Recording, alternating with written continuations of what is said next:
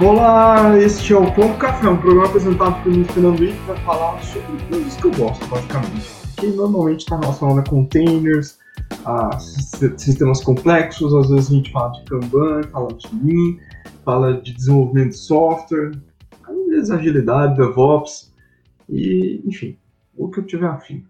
É, lembrando que esse podcast está com restrições de basicamente eu tô sem tempo para conseguir fazer os episódios, mas eu espero que nas próximas semanas eu consiga ter alguma regularidade. Então, para você que quiser saber a novidade, vai lá no, no, no Twitter, que é arroba pto café, é.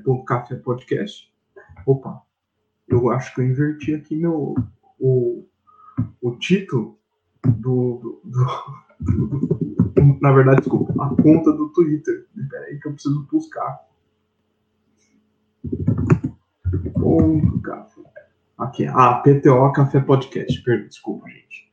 E, e o site é .café.fernandes.com. Hum, hum, não vai ter outros lugares porque esse negócio é pessoal, meu, pessoal, né? Então eu não ganho dinheiro com isso e, e acho que não vou ganhar, então é, a gente vai fazendo assim conforme vai dar tempo. E, e até esqueci de editar o episódio que subiu no dia da, da, da gravação desse aqui, do Matheus. Eu tinha gravado com o Matheus Fidelis, acho que tem uns quase dois meses. E ficou perdido lá a gravação, e ele me pingou esses dias. Eu falei assim: putz, cara, eu esqueci de publicar. Aí eu fiz hoje no dia 3 do 6. Matheus Fidelis, desculpa de novo. Mas boa, vamos falar sobre um negócio que tem uma pessoa que está fazendo, que acho que tem pouca gente, ou só tem ele e mais algumas pessoas que trabalham com ele fazendo. Porque lá atrás, no tempo do Knop, Knop, Knopix, ou Knopix, ou depois que o, o virou Kurumin Linux, era muito fácil fazer distribuições Linux. E aí todo mundo fazia para coisas muito específicas, ou coisas para diversão, ou para aprender mais sobre Linux, fazer sua própria distribuição. Será que dá para fazer um negócio parecido assim com Kubernetes? Fazer, vou fazer minha distribuição Kubernetes? Para tentar responder isso, na verdade, tentar é, é heresia minha, porque ele vai responder porque ele fez. É o Felipe Oliveira que está conosco. Bom, e, e aí, pessoal? Obrigado é, pelo convite. Vamos aí falar um pouquinho sobre distribuições Kubernetes. Boa. E a gente, eu tenho tradicionalmente aqui no podcast, deixa eu ver se, oh, oh, galera, oh, esse podcast ele é, ele é feito em quartos, então eu tenho que perguntar ao Felipe se ele ouviu aqui, porque apareceu que caiu minha rede. Ouvi, ouvi, ouvi. Bom, então vamos embora. Então, tradicionalmente, a gente tem gasto a primeira parte aqui falando sobre a trajetória da carreira da pessoa, o que, que ela fez tal, mas como o Felipe já esteve aqui, eu recomendo que vocês vão lá no episódio 009 da primeira temporada, que ele conta lá um pouco sobre ele, o que, que ele fez, o que, que, que é a carreira dele, como é que foi o processo de transição para a liderança. Mas agora, Felipe, em rápidas, curtas palavras, quem é você hoje? Uh, bom, uh, hoje uh, eu sou responsável pela área de produtos na GetUp e basicamente hoje tenho olhado para o mundo Kubernetes aí e apre aprendido, desenvolvido um pouco, um pouco de coisa e, liderar, e liderado toda a trajetória do produto que a gente vai falar um pouquinho hoje, que é uma distribuição Kubernetes, que é a Andist. Vou só dar um contexto aí, o que, o que faz a GetUp, né? E que, que uma, porque, é, e aí eu faço outra pergunta relacionada sobre produtos. Tá, beleza. Então vamos lá. A, a GetUp, ela tá aí sete, sete anos no mercado, prestando consultorias de Kubernetes. Então, se sua empresa uh, tem cluster Kubernetes, mas está com dificuldade de, de, manter e precisa de, de alguma ajuda, a GetUp é a empresa certa para isso. A gente faz isso nesses sete anos. E uh, nesse último ano aí, uh, a gente uh, começou a criar um produto que é uma distribuição Kubernetes baseado muito nas nossas experiências lá dentro. Boa. O Felipe, a gente fazer no Brasil fazer produto de, de, tecnologia para pessoas que usam, desenvolvem ou trabalham com tecnologia. Então a gente está falando aí de B2B basicamente, mas no contexto de open source é algo muito difícil porque não tem, tem poucas referências no Brasil. Né? Tem a Rocket Chat, tem a, a Zup, que eu estava lá até recentemente. E como, como é que foi, assim, fazer um produto B2B open source do zero, cara? É, é, na verdade, é uma mudança de, de paradigma uh, na, na, empresa em si, tem todo um estudos é, até, até onde a gente pode ir, vamos realmente abrir um, um, projeto ou não, e a gente acabou optando por abrir, mas tem, simplesmente não é abrir o projeto e deixar aberto lá bonitinho no GitHub, não, tem um monte de coisa por trás aí para fazer, e mas acho que durante aqui o decorrer do podcast eu vou contar um pouquinho de o porquê a gente abriu o código. Boa. Então, antes de tudo, para aqueles que nos ouvem, só sabem o que quer dizer o nome Kubernetes, e aí sai desesperado para tirar a certificação, dá uma resumida aí, o que, que é o Kubernetes, ou Kubernetes, eu, eu troquei tudo hoje, Kubernetes. Bom, o Kubernetes é um orquestrador de containers. Uh, bom, agora vamos falar o que, que é um orquestrador de containers. O orquestrador... Uh, o Docker, que é um, um, um dos produtos de containers que foi criado já há um tempo, e vou presumir aqui que você sabe o que é containers, pelo menos, é, começou a ter diversos problemas aí uh, com 100, 200 containers rodando na mesma máquina e um caía, tinha que ficar, putz, é, subir de novo, e, e aí é que surgiu o orquestrador de containers. A própria Docker uh, tentou criar o Docker Swarm, é, mas que hoje está quase morto, está né, quase enterrado. Uh, e o Kubernetes é um orquestrador de containers criado pelo Google. Uh, Google usa containers aí há um bom tempo, tem várias palestras, é, talks do Google falando de como usa containers lá dentro. E o Kubernetes é um, uma evolução das lições aprendidas com o Borg, que é o orquestrador de containers interno do Google, e eles abriram para a comunidade. Hoje é o maior orquestrador de containers aí tem hoje no nosso planeta, no momento. Boa. E ele, ele foi doado pelo Google para a CNCF e provavelmente ele deve ser o maior projeto open source, talvez perca só para o Linux, porque é muito anterior e aí efeito de rede acaba sendo maior, mas acho que no número de contribuições e velocidade, e velocidade de, de novas funcionalidades, o Kubernetes tem, tem crescido assim, de uma forma assustadora. Mas, Felipe, por que, ou, por que, que existe distribuições Linux? Ou, na verdade, por que não? O que são distribuições Kubernetes? Bom, na verdade, é, distribuições Kubernetes é, são formas de, de, de, entregar o software Kubernetes. É, assim como o Linux hoje, vou fazer bastante aqui paralelo com o Linux, assim como o Linux, você consegue pegar o kernel do Linux, lá, que é a parte central do Linux, e rodar. Só que é muito difícil, tem um monte de coisa faltando para o seu dia a dia, e aí é que surgiu as, as distribuições uh, Linux. Kubernetes vai na mesma pegada nesse quesito. Uh, ele por si só tem. Uh, você consegue rodar ele liso e é inclusive o mais recomendado que a gente consegue rodar ele mais liso possível. Só que quem opera ele no dia a dia sabe o, o quão complexo é operar em ambientes reais quando você tem vários clusters, quando você é, tenta uh, garantir que as políticas da, de governança da sua empresa estejam aplicadas em todos os seus clusters. E aí é que entra distribuições. Eles tentam deixar isso de uma maneira mais fácil, mais tranquila para o dia a dia de, de quem opera os ambientes mesmo. Boa.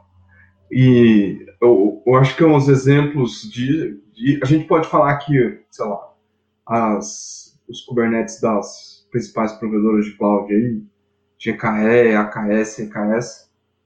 GKE do Google, AKS da, da, da, da Azure, Microsoft, EKS do, da Amazon, são distribuições Kubernetes? Sim, é, eles são considerados distribuições Kubernetes.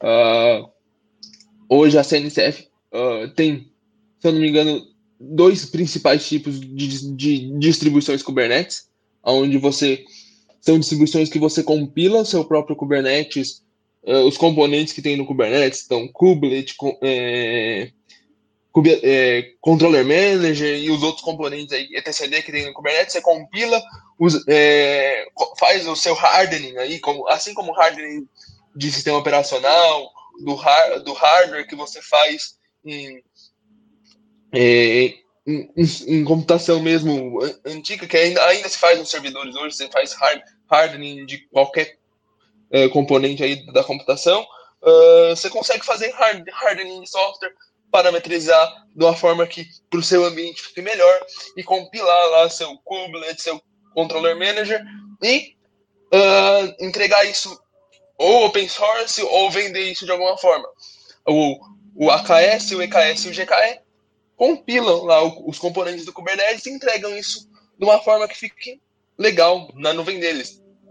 Exemplo disso é uh, os, os próprios componentes aí uh, de storage, que é o de storage, cada, cada nuvem tem o seu, uh, o componente que liga, liga com a rede da nuvem, lá tem um componente do Kubernetes, que as, cada nuvens são responsáveis pelo seu, e elas fazem hardening dos parâmetros aí do, do Kubernetes para entregar isso de maneira tranquila aí para o usuário final que usa as nuvens, e isso é considerado uma distribuição. Esse é um tipo de distribuição. Uh, e tem outro tipo de distribuição, que é o, a distribuição, que ela é um software em cima do Kubernetes, mas ela acaba entregando o Kubernetes por baixo dos panos ali, ou como parte de uma funcionalidade lá é entregar a criação de um cluster, a criação de um, de um Kubernetes, uh, de uma forma um pouco mais opinativa, ou, ou não opinativa, usando o próprio Kubernetes padrão.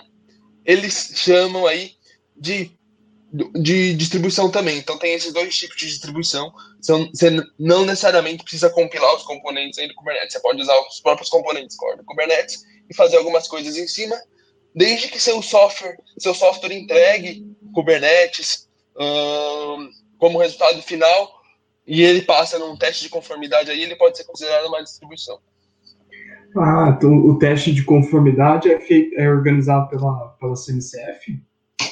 Isso, o teste de conformidade é organizado pela CNCF, uh, inclusive uh, tem, tem um manual para você seguir, você tem que rodar uma ferramenta lá que eles fornecem dentro do seu software, que analisa uma série de partes do seu software, e aí uh, eles geram esse relatório, você tem que mandar esse relatório para a CNCF, esse relatório sendo satisfatório e, e ok, você consegue ser certificado pela CNCF como uma distribuição certificada.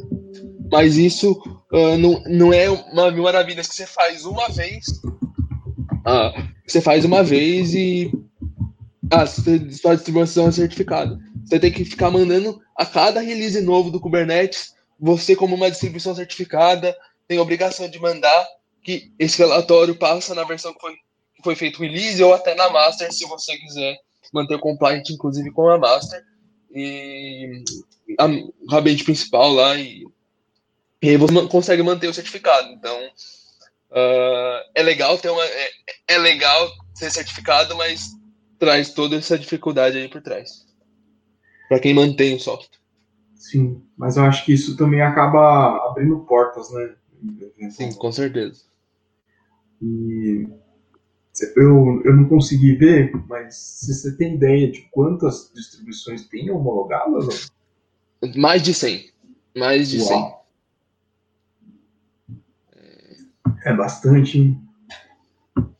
E por que, que vocês decidiram fazer uma distribuição de. A Graba decidiu fazer uma distribuição própria de Kubernetes? É. A, eu, eu não lembro exatamente o, o período, mas na época que a, a Aptio ainda existia como empresa, hoje ela foi comprada pela VMware.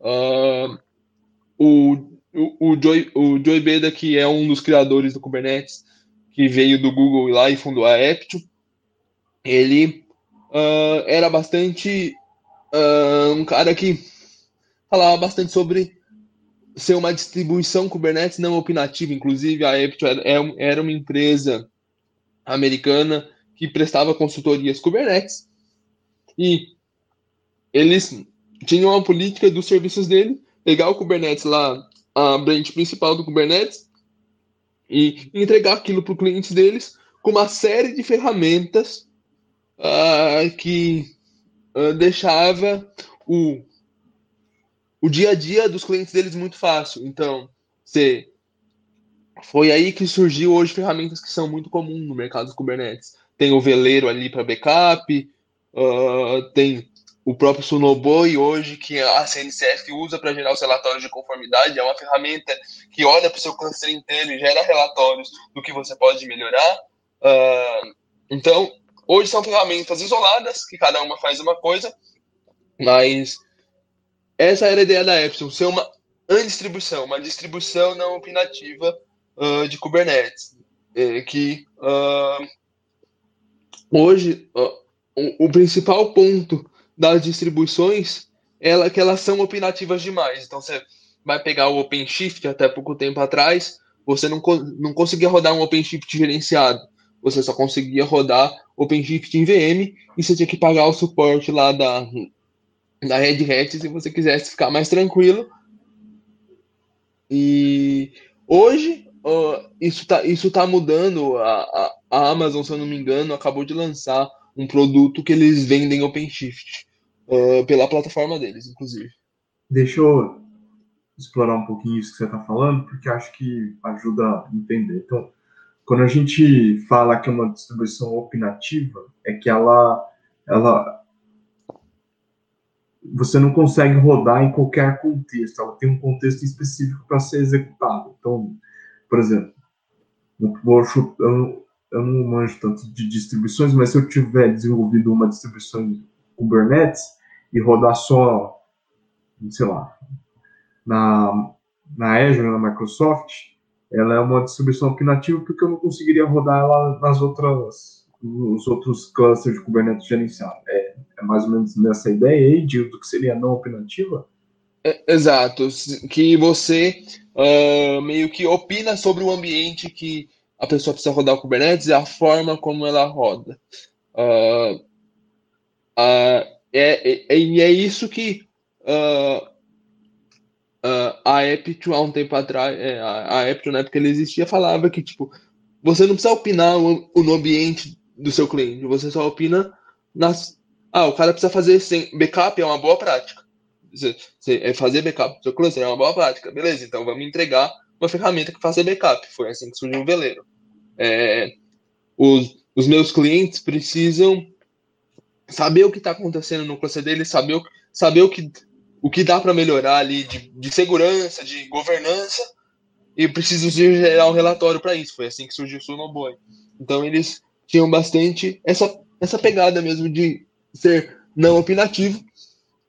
Uh, e quando ela foi comprada aí pela, pela Vema, uh, isso mudou um pouquinho. É, ainda, ainda eles continuam sendo, tendo lá, usando as ferramentas que eles que a Epic criou lá atrás para fazer a distribuição da VMware, que hoje é o Tanzu, mas hoje eles vendem o Tanzu Grid lá, que é, o, é a distribuição Kubernetes mais uma porrada de ferramentas da VMware.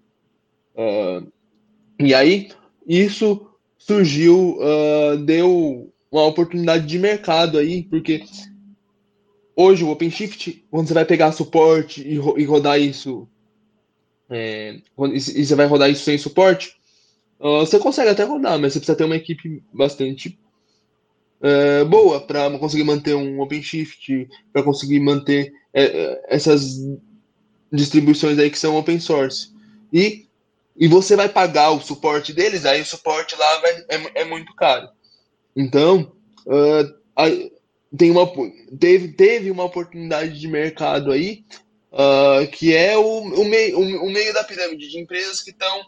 Uh, empresas de médio para grande porte que talvez uh, pagar um, um, suporte de OpenShift aí não faça assim, sentido. E também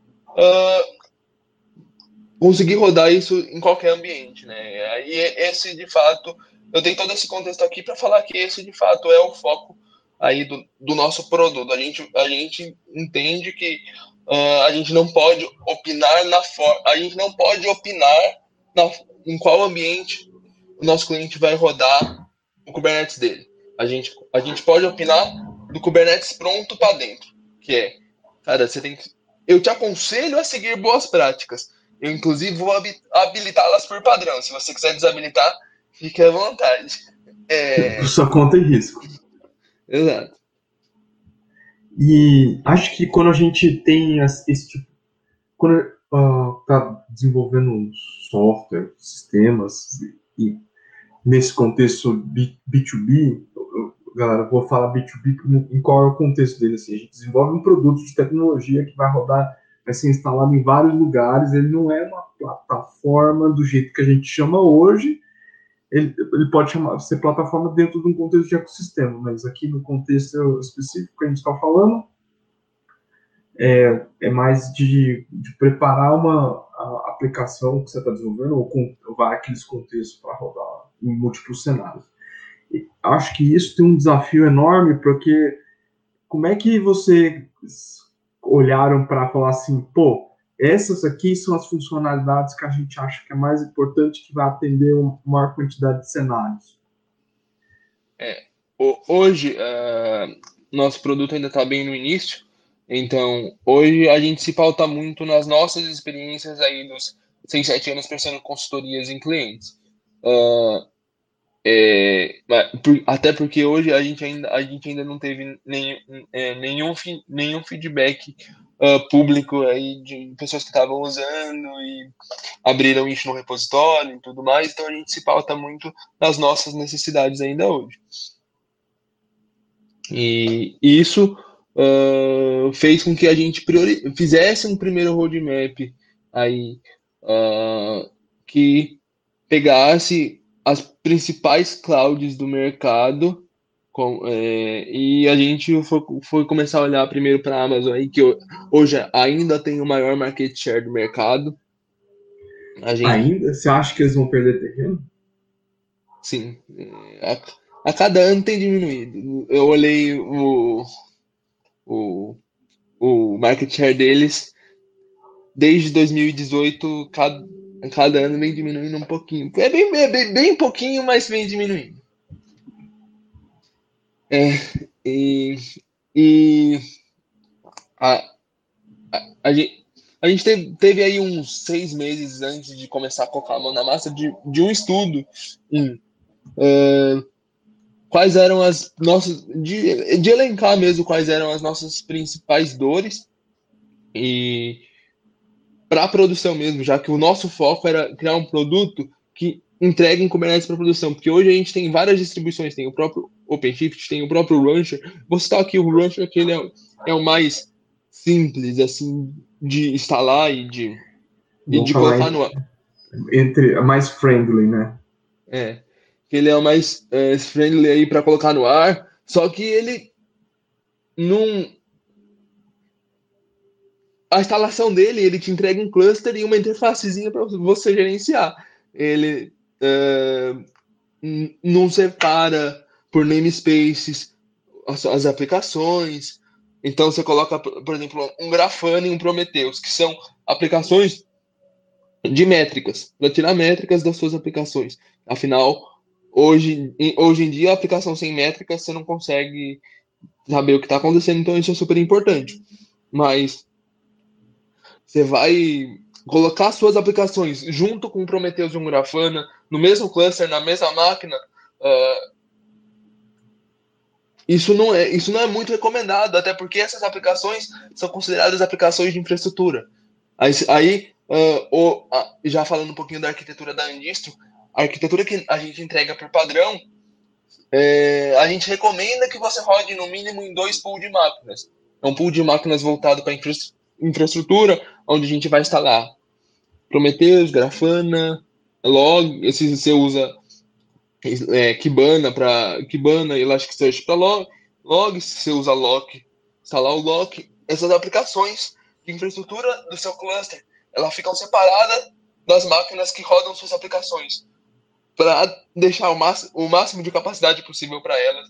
E um, um Grafana, um Prometheus, se der algum problema, eles começarem a consumir uh, bastante recurso, não, não, não tem impacto algum nas suas aplicações. Então, é, o, o, o Rancher hoje não, faz, não faz isso. Afinal, não é o objetivo, o objetivo dele. É, o objetivo dele é te entregar um cluster e deixar fácil para você usar a interface dele. O, o objetivo da, da Andistro, que é o nosso produto, é entregar um cluster pronto para produção para você e te dar informações que, você, que vão ser úteis no seu dia a dia de operação de produção. É o que o João Brito vai chamar do dia 2, né? Exato. O... E assim, não tem nada, nada de ruim da, do Rancher funcionar desse jeito, né? Tem um contexto diferente do que, do que vocês e cada um tem seu nicho de mercado, faz parte. Exatamente. É. Eu acho que, que nisso uh, tem o, o ponto que é vocês até se falou de liberar e tal, mas vocês liberaram com open source, assim, se puder dizer, por quê, qual é a motivação? Uh, cortou um pouquinho, que você pode repetir a pergunta? Ah. Por que, que vocês decidiram liberar como o Andistro como open source? Bom, a, a gente enxerga um ponto. Uh, a gente se baseou muito em experiências, uh, experiências uh, de outras empresas aí que, que fazem código para Kubernetes, o quanto, o próprio até o próprio Kubernetes como exemplo, o quanto deixar ele open source consolidou ele muito rápido e fez ele amadurecer muito rápido. Então, a, a, a, Andistro, ela vai ser, ela vai ser aí, é, a gente está indo não tem nenhum problema falar que a gente está indo para uma estratégia de open core, uh, que o core, o, o, core dela vai ser realmente aberto e, e open source. Uh, a GetUp, é, quando o produto estiver mais consolidado, vai ter funcionalidades que a gente vai ofertar em cima da própria indústria. E produtos, inclusive, que a gente vai ofertar em cima da própria indústria. Ou mais hoje, o que eu posso dizer é que 100% da indústria ainda é open source porque a gente está focado ainda em cons consolidar ainda o Alicerce, que hoje só suporta a AWS, tanto na sua forma de gerência de, de, de hosted, que é o EKS, né? Quanto a forma de self-hosted, que é você mesmo gerenciar o seu Kubernetes usando as, os EC2 lá da AWS. A gente hoje suporta essas duas formas, mas como a gente uh, não quer opinar no ambiente que o usuário é, usa seu Kubernetes, aí, esse é um dos nossos, uh, como é que eu posso dizer, dos nossos pontos fortes, a gente, a gente quer ser uma distribuição não opinativa, então a gente não vai, vai opinar o mínimo de coisa possível no ambiente, o cara vai poder rodar na AWS, vai poder rodar no GKE, na Azure, vai poder rodar on-premises, é, em, to, em todos os tipos de ambiente aí possíveis hoje, a gente vai suportar. É, então, a gente ainda tem um, um longo trabalho de base aí para percorrer ainda. Então, o, o, qual será a próxima cloud que vocês pretendem suportar aí? A próxima cloud que a gente vai suportar vai ser Azure. E, e depois GCP e On-Premises. On-Premises, uh, apesar de ser uma coisa que uh, iria, iria, iria ajudar muito uh, para as nossas necessidades, é, mas é uma coisa muito complexa é, que a gente ainda tem que consolidar bastante entender as diferenças entre as nuvens, porque no on-premises essas diferenças elas mudam demais e elas ficam mais uh, é, mais visíveis e, e, mais importantes, na verdade. A gente tem muito menos recurso automatizado. É, porque aí o, o, o querendo ou não, o GK, o, as distribuições das provedoras de cloud, eles têm um formatinho padrão ali que não, não sai muito do, do escopo, né? Aí você vai instalar um premise, aí o cara, cada um faz de um jeito, e aí, esse tipo de padrão praticamente não existe. Não é isso? Exato, e, e, e, mas isso é uma coisa que, é, como líder, líder do produto, eu posso garantir que a gente vai, a gente vai atacar. Uh, a previsão é nossa, é isso a gente tem uma primeira versão de on-premise até o final do ano. Tá? É, é uma previsão nossa de estar uh, tá disponível para a comunidade aí uma, até o final do ano uma primeira versão para estar em clusters on-premise. E a gente está falando aqui de, de, open source, de rolar é, roadmap, aí vocês falando que vão trabalhar com a ideia de open core. Vocês não têm medo? Uma, uma, frase clássica que eu sempre ouvi, eu particularmente sempre refutei quando foi falar de como a gente lança coisa como open source, mas minha opinião é super enviesada. É, mas vocês não ficaram com medo assim, puto, a gente vai liberar como open source, alguém vai querer é, apropriar dele, vender ele e concorrer é... com vocês? Na verdade, é, é, esse, é, é, esse é um, um receio para qualquer empresa que tem aí no, no open source. Uh, e hoje existem vários tipos de licença uh, open source, justamente cada uma para limitar uma coisa. Uh, e essa preocupação ela começou a ficar ainda, um, ainda mais grave quando a AWS é, fez um serviço Mongo e não, não, não deu um centavo para Mongo. Então, e, inclusive fez isso é, também com o Elasticsearch. Então, isso começou a ficar ainda, ainda mais, mais, mais grave. E aí é, é um, um ponto de estu, estudar todas, a maioria das, das principais licenças open source, se não, se não todas, aí uh, vai depender do tempo que você tem para estudar e definir por estratégia uh, qual, qual é melhor para a estratégia da empresa. E, hoje a Indistro está licenciada em Apache 2.0, é uma, é uma licença bastante permissiva, mas que visa colaboração. Uh, mas que visa colaboração. E a gente aceitou correr o risco. Isso é um risco que realmente existe. Tá? A gente aceitou correr o risco.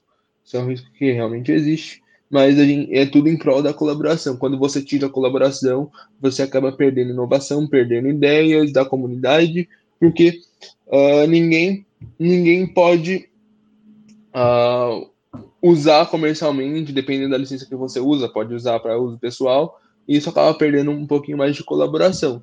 Se você tem, uh, tá, não, se você não quer isso, não quer colaboração, mas quer deixar o código open source e tudo mais, uh, você pode tro trocar a licença. Inclusive, tem um acontecimento recente a Grafana, que era sobre licença todos os produtos Grafana que eram sobre licença parte 2.0 passaram para a licença GPL3, é, justamente uh, com esse receio. Uh, então, a gente, tá, a gente aqui na GetUp está sempre é, revendo a, se a licença está de acordo com a estratégia da empresa.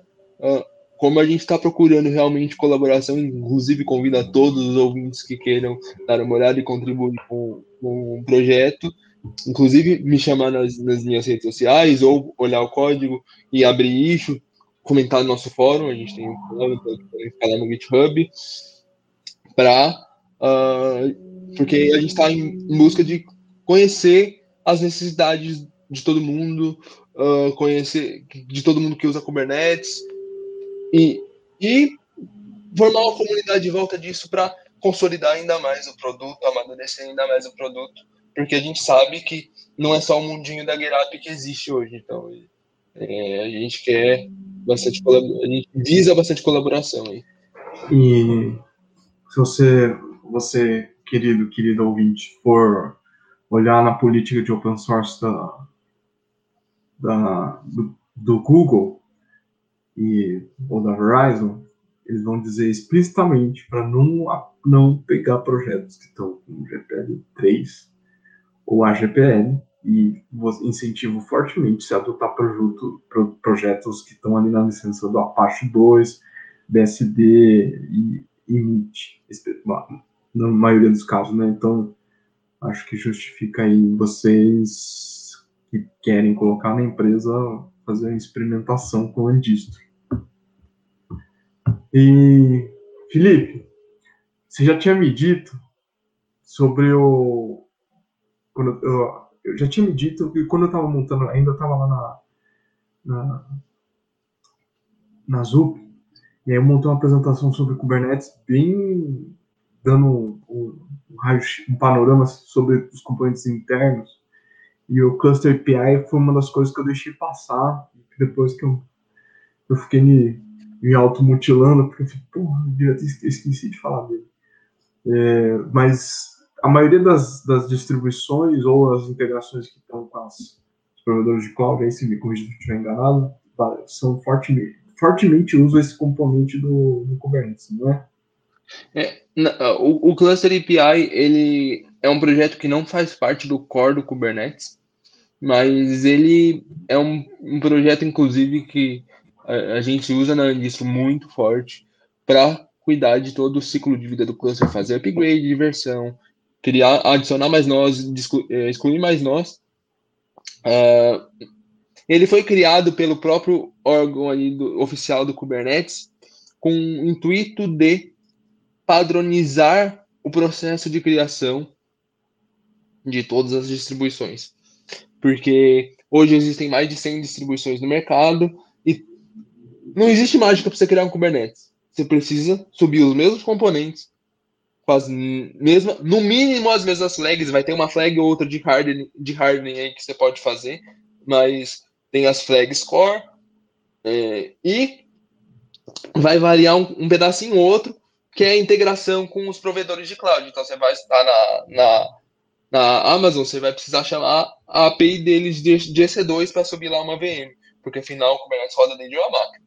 Então, a ideia do, do projeto do Cluster API é padronizar tudo isso e dar um painel de controle é, e dar um painel de controle para você de todos os clusters que você cria.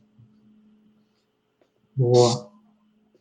E o, como é que você você vê? Oh, desculpa. Como é que você vê? Não, perdão. Ah, acho que tem um pouco para todo projeto open source ele tem um, um grande desafio é de como é, o, o que que é, como é que ele convida e se é receptivo para as pessoas começarem a colaborar ou empresas, né? Para colaborar com a distro, a gente precisa saber o que, procura onde, é, é. quais os primeiros passos. É, é, hoje, basicamente, precisa conhecer bastante de Go. Uh, o Go é forte e entender um pouquinho de Kubernetes, uh, porque o, o, Kubernetes ele tem um padrão de fazer as coisas muito peculiar, que é o padrão de reconciliação. Inclusive é o que faz ele ser tão resiliente. Que basicamente é, ah, é. isso de reconciliação é um ponto interessante, que a, a, a, o pessoal não entende. É, até o o OAM, a especificação de OAM, que eu, o Open Application Model, OAM, ele, ele usa, usa abusa muito desse processo de conciliação para fazer as coisas. Até o, o se aproveita bem disso e o Crossplane também é um grande abusador de, dessa, dessa função. Conta um pouquinho o que ela faz. É, na verdade, eu posso dizer que a indústria também abusa e abusa para garantir que, seu, que os seus clusters, se alguém, por exemplo, der uma mãozada lá no security group da AWS para liberar uma porta para conseguir fazer alguma coisa rápida ali no, no nó do cluster, uh, a indústria está sempre olhando e volta para o estado desejado, todos os security groups, isso você consegue garantir, inclusive, que mesmo se alguém dar uma mãozada, isso vai, não, vai ficar, não vai ficar lá no cluster, porque a indústria está sempre olhando. Uh, bom, mas agora, uh, vou, indo para a definição de reconciliação e explico, tentando explicar um pouquinho do que, que é, uh, basicamente, o Kubernetes roda num loop infinito. É, que acontece algum evento em algum YAML do Kubernetes, que no fundo vai, vai virar algum objeto lá dentro, mas acontece algum, alguma alteração em algum YAML do Kubernetes, ele passa por esse loop. Uh, e aí, para cada objeto tem um tem um componente que chama controller, que você pode escrever o seu usando as, as próprias custom resource definitions do Kubernetes, ou tem os oficiais do Kubernetes, o deployment, os pods, e assim vai. Mas isso basicamente ele fica no loop infinito olhando o que, o que, que ele precisa fazer se sua máquina ou sua, seu container está, está num estado e o que, que ele precisa fazer para deixar no estado da especificação. Então, é ele, ele trabalha muito no estado desejado e o estado atual. É, estado desejado, estado atual, e aí você tem, na, na sua implementação, você tem que Uh, ah, se tiver acontecido tal coisa, se vira aí para chegar no estado desejado. Basicamente, para isso que servem os controllers. Uh, e isso é o que torna o Kubernetes tão resiliente, porque ele está sempre olhando para tudo. Uh, ele está sempre olhando para tudo que acontece nas, nos containers, nos nós. Então, se alguma coisa mudar, ele vai tentar deixar no estado desejado. Às vezes, eles não, ele, às vezes ele não consegue, e é por isso que a gente vê os pods dando crash, que é o crash no back-off lá, é porque ele não conseguiu subir o pod, mas ele vai ficar tentando. Por isso que tem lá o número de, re, de restarts quando dá crash, fica sempre crescendo, porque ele nunca para de tentar. É... E é por isso que torna ele tão resiliente. Normalmente, assim, a não ser que seja um bug, não, comportamento, mas normalmente é porque no, você está fazendo isso num, aí falando de aplicação, uma aplicação que você está fazendo deploy, ela, sei lá, ela subiu com alguma coisa errada, está cuspindo log, gerando erro, ou está capotando e já ser feito eterno, entra em loop. Então ele acontece não é por culpa do Kubernetes, na maioria dos casos, é por culpa do cara da aplicação, do release novo aí que saiu um problema. Sim, exato. O, geralmente, geralmente, o, na verdade, isso que, é, isso que o Kubernetes ganhou bastante mercado, né?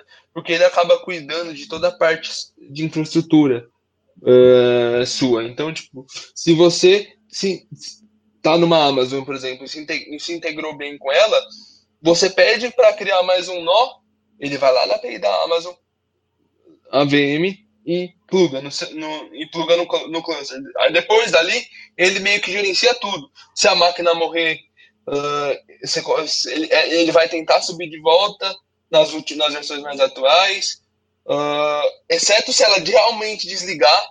Se ela realmente desligar, ele não vai conseguir subir. Mas aí você pode usar indústria para isso, isso, porque a indústria sobe. Ela, ela, vai, ela vai perceber que a, a máquina desligou, vai falar com o PI da Amazon para subir mais uma máquina. E é, e é por isso que, vê, que existem várias distribuições do mercado, porque é para lidar com, essas, com esses pontos que acontecem no dia a dia, mas que o Kubernetes por si só não resolve. Também ele, não, ele ia, se ele resolvesse isso, ele ia ter que abraçar o mundo. Né? Verdade, verdade.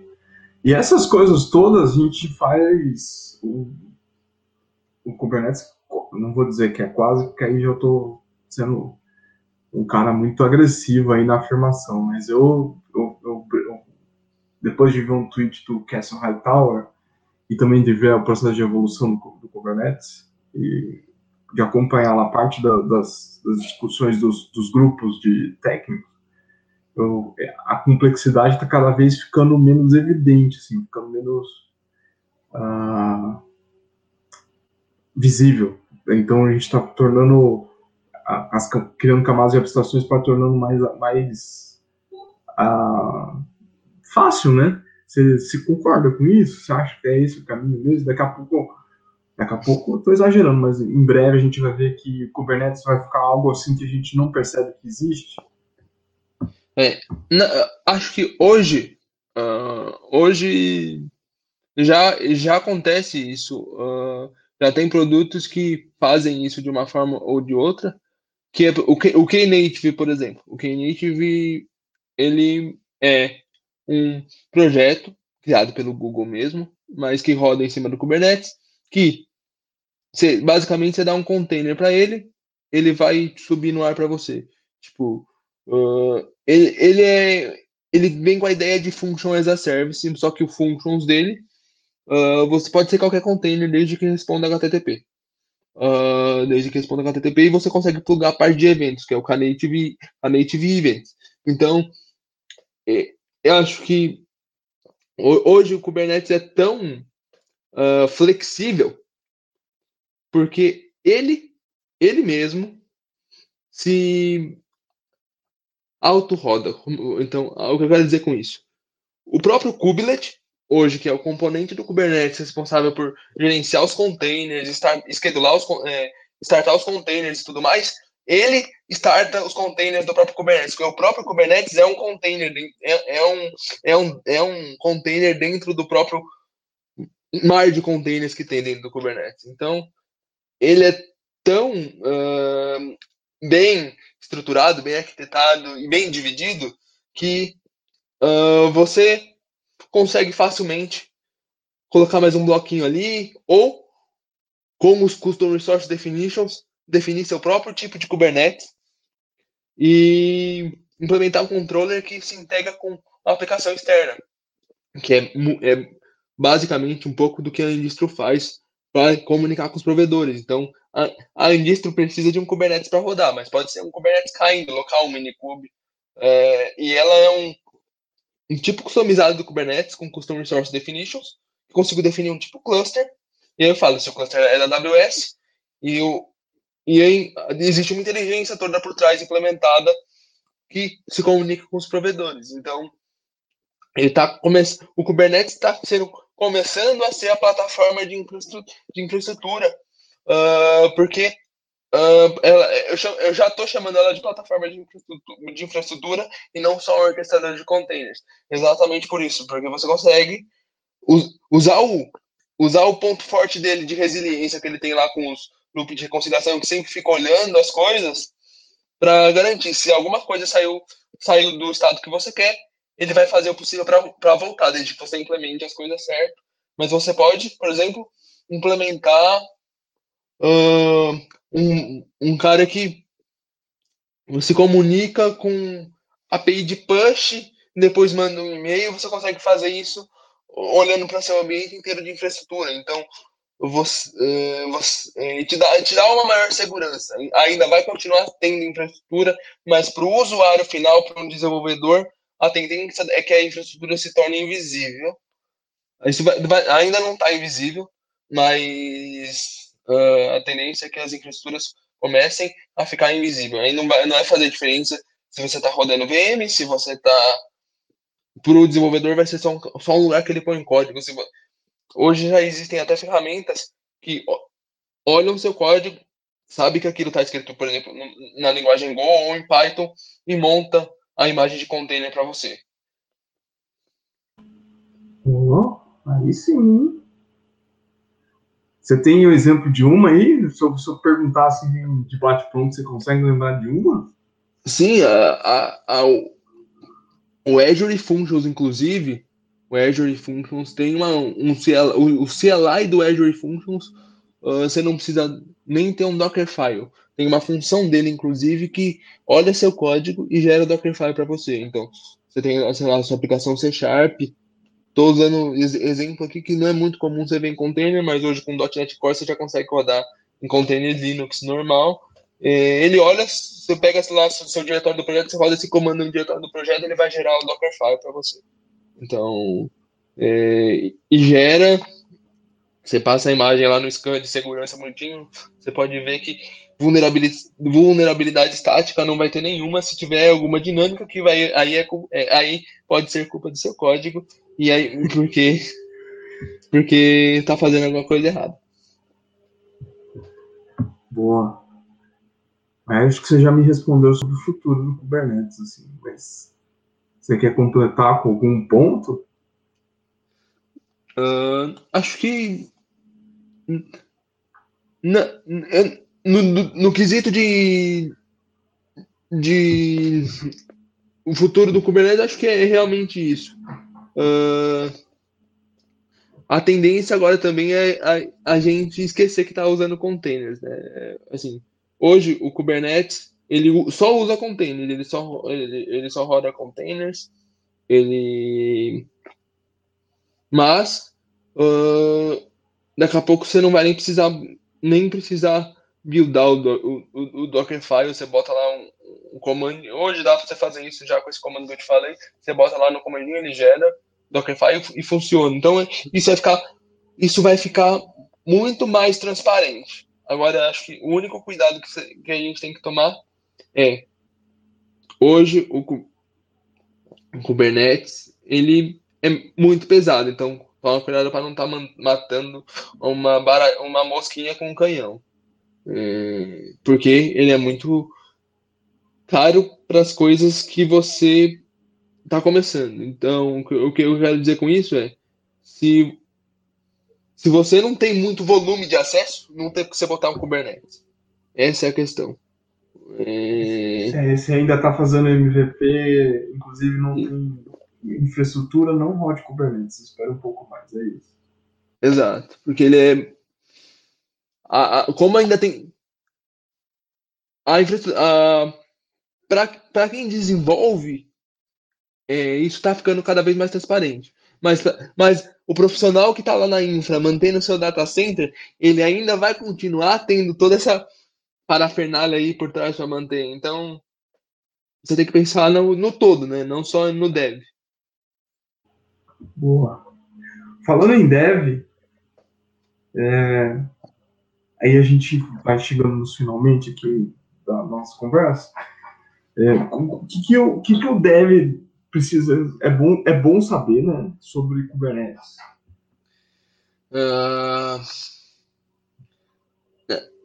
ele precisa saber é, de, deployar a aplicação dele no Kubernetes. Esse é o, o, o, fluxo. Hoje com um comando no máximo dois uh, inclusive o Helm ajuda bastante nisso. Você muda lá a versão e você deploya lá só que a única, o dev uh, de Kubernetes acho que, acho que não precisa saber muito, mas é que quando você está no Kubernetes muda o paradigma de desenvolvimento.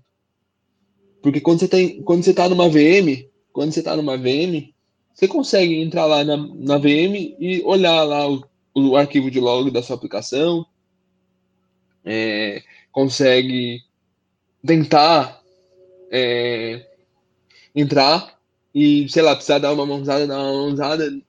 É, então, uh, só que no Kubernetes isso é impossível. Isso fica inviável de você ficar precisando entrar no container para olhar os logs da sua aplicação. Então você tem que, no dia zero, já ter monitoração. E isso é uma coisa que os devs que não são muito sênior têm dificuldade em fazer uma boa monitoração. É, então, é. Fazer esse é o principal ponto.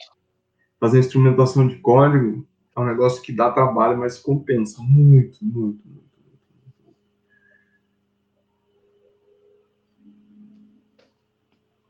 Oh, eu, eu, acabei te cortando. Não, é, é, eu já tinha acabado já. Era exatamente isso que eu ia falar. E, acho que esse é o único ponto que o dev que está querendo ir, ir colocar, sei lá, um, a aplicação dele no Kubernetes tem que prestar atenção. Porque senão ele vai ter mais dor de cabeça do que rodando um monolito lá em VM. E... Porque ele vai. Precisar resolver um bug em 10 minutos, porque, sei lá, tá fudendo o SLA lá dele, perdão da palavra, é, e aí ele não vai conseguir. Porque ele, ele vai ficar tem, tendo que entrar no container, aí, sei lá, o, Kubernetes, o container comeu memória demais, o Kubernetes mata, ou ele está tentando subir, subir, a aplicação dele e não tem mais memória suficiente nas, no cluster, aí o, a aplicação dele não sobe mais, e aí ele fica sem, sem saber, sem ver, e acho que esse é o principal problema. Então, essa é a única dica que eu dou para devs que, que, que querem colocar a aplicação no Kubernetes, instrumentem a aplicação antes de colocar. Boa. Aí vocês usam o OpenTelemetry, que é, que é massa, viu? Sim, inclusive tem vários artigos, é, tem um repositório seu de exemplos que está muito bem explicado lá no, no, nas suas brincadeiras com o OpenTelemetry lá. É, eu preciso terminar a parte em, em, em JavaScript, mas aí minhas habilidades de JavaScript são muito ruins, mas eu vou terminar para fazer direitinho. Boa. Felipe, suas considerações finais sobre esse papo aí de Andistro, Kubernetes e etc. E depois a gente vai para as dicas. É, é, na verdade, é o, o, a, a, só resumindo um pouco disso que a gente conversou aqui, a, a, Andistro ela é uma distribuição Kubernetes focada em cluster para produção. Assim, já dando uma ideia de futuro, mas eu não, eu, eu não consigo dar previsão de quando isso vai chegar. Mas o objetivo principal nosso é fazer Federation. Que, que, significa Federation? Que é, assim como a gente pega e drena, consegue drenar um node de Kubernetes, é conseguir drenar, pegar nosso parque de clusters de Kubernetes, conseguir drenar um cluster e jogar para outro lugar. Esse é o, Onde a gente quer chegar no estado da arte, lá na frente. Esse é, esse é o estado da arte. Vai, vai ser top. Boa. Ô, Felipe, eu vou dar minha dica aqui, de, e aí você vai pensando na, na sua se já não estiver pronta aí. Eu estou assistindo, reassistindo, porque meus filhos não tinham, ainda não tinham assistido, a série Cosmos, a primeira a primeira temporada com Neil deGrasse Tyson, é, que é fantástica, assim, que fala sobre ciência, fala como as pessoas que fizeram ciência pela nossa história da humanidade foram algumas foram perseguidas, como os egos destruíram reputações, mas no final é mais sobre como a ciência construiu coisas, ajudou a construir coisas incríveis. A gente só está aqui por causa, muito por causa da de vários cientistas, homens e mulheres, que fizeram coisas incríveis aí no passado. Então, recomendo vocês assistirem Cosmo Space Time Odyssey. Qual que é a sua, Felipe? É, eu, ultima, é, recentemente, li um livro chamado Essencialismo, inclusive indicação do, do Diogo e da Andrea, que trabalham comigo lá, na GetUp. Uh, basicamente é um livro que te dá para fazer o essencial. Ele te dá dicas para você conseguir fazer o essencial. Então, se você é uma pessoa que está muito atarefada e precisa que o dia é, tenha 28 horas para você conseguir fazer tudo que você precisa fazer, acho que esse livro é recomendado para você. Eu estava eu tava nessa época há um período atrás e depois que eu li esse livro, minha vida, minha qualidade de vida aumentou bastante, porque eu consegui priorizar as coisas certinho e consegui uh, ter tempo com a minha família e não ficar só preso às, às coisas do trabalho, a, a coisas de, do, do dia a dia e conseguir passar mais tempo me divertindo com a minha família. Boa. É, vai, estará nas notas na hora que esse episódio for publicado. Então, é isso, galera. Obrigado mais uma vez vocês que nos ouvem, ou vocês que nos ouvem assistindo lá no YouTube também. É, Felipe, obrigado mais uma vez por estar aqui nesse podcast. Não, eu que agradeço pelo convite. Oi, que deixa eu só dar uma palavrinha final. um lembrete final. Uh, uh, uh, o time da indústria está crescendo, gente. Estamos com vagas abertas. É, então, uh, eu vou deixar meu e-mail com o Ico que vai botar na descrição. Uh, e aí, quem tiver interessado em saber um pouco mais sobre o projeto, em querer tra tra trabalhar um pouco mais próximo, se seja contribuindo open source, seja sendo contratado aí pela Gerard para trabalhar somente nesse projeto, o único pré-requisito é conhecer Go. Não precisa nem conhecer Kubernetes, porque isso a gente ensina dentro, dentro da GetUp. O pré-requisito é conhecer Go. Boa.